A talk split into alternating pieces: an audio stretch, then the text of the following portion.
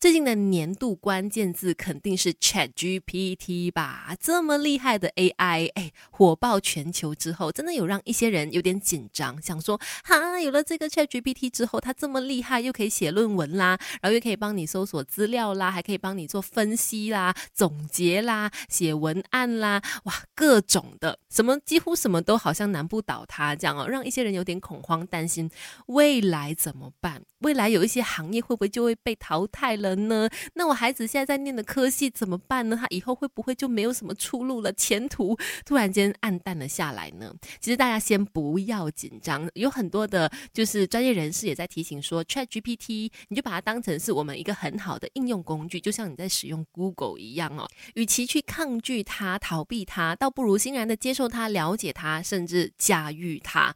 那说到 Chat GPT 呢，其实说真的，它的面试之后，可能也让我们可以更好的去思考。一下，孩子究竟需要具备哪些能力才是更加重要的，更加不会害怕被取代这件事情哈？因为你说，哎，让孩子要多读一点书，多记得，就是多灌输更多的知识。但其实我们的人脑很难跟 AI 的那个记忆库，那种有海量的数据库去。比较嘛，与其孩子死读书，倒不如现在真的父母来好好的思考一下，孩子是不是应该要去具备其他更加重要的能力，比如说创造力呢？等一下跟你聊更多。Melody 亲密关系，陪孩子长大，当孩子玩伴，育儿之路一起走。继续在 Melody 亲密关系，今天我们聊到啊，当 Chat GPT 这么厉害、这么强大的 AI 出现了之后，哎，我们的孩子的未来，哎，可能父母真的是要来想一想了。与其让他们只读书，当然读书它还是很重要啦，累积知识它还是必要的。但是与此同时，其他的一些可能之前比较被忽略掉的一些能力，是不是应该要去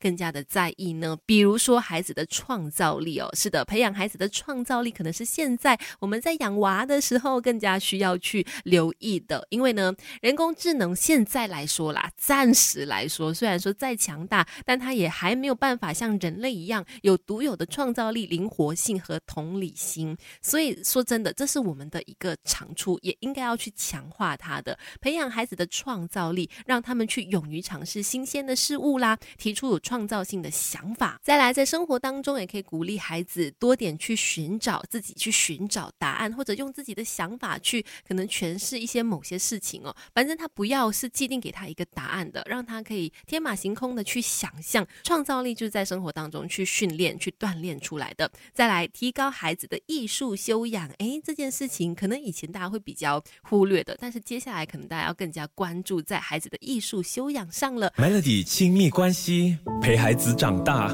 当孩子玩伴，育儿之路一起走。有了 Chat GPT，家长先不要紧张，不要害怕，不要去呃担心说，那我孩子现在学的东西怎么办？以后会不会不能用了？哎，可能以后就是我们跟 Chat GPT 可以当好朋友的时候啊，它就是我们最棒的使用工具。但是说真的。呃，现在很难去担心以后会怎么样。可是我觉得呢，像一些能力呢，真的是不用害怕被取代的，而且可能在未来会更加的吃香。像刚才说，一定要去注重孩子的这个创造力，还有就是呢，不要忽略提高孩子的艺术修养。过去我们可能会常听到长辈说，艺术可以当饭吃吗？艺术是什么？可以吃吗？但是现在不一样了，很多的一些知识的答案啦、数据啊都在那里。但是艺术呢，每个人通过艺术的表达都是不一。样都是独一无二、无可取代的，那可能是未来更加珍贵的能力和资源。所以呢，可以的话，当你发现你的小孩，哎，对于某些艺术上面的事情，他特别的有兴趣，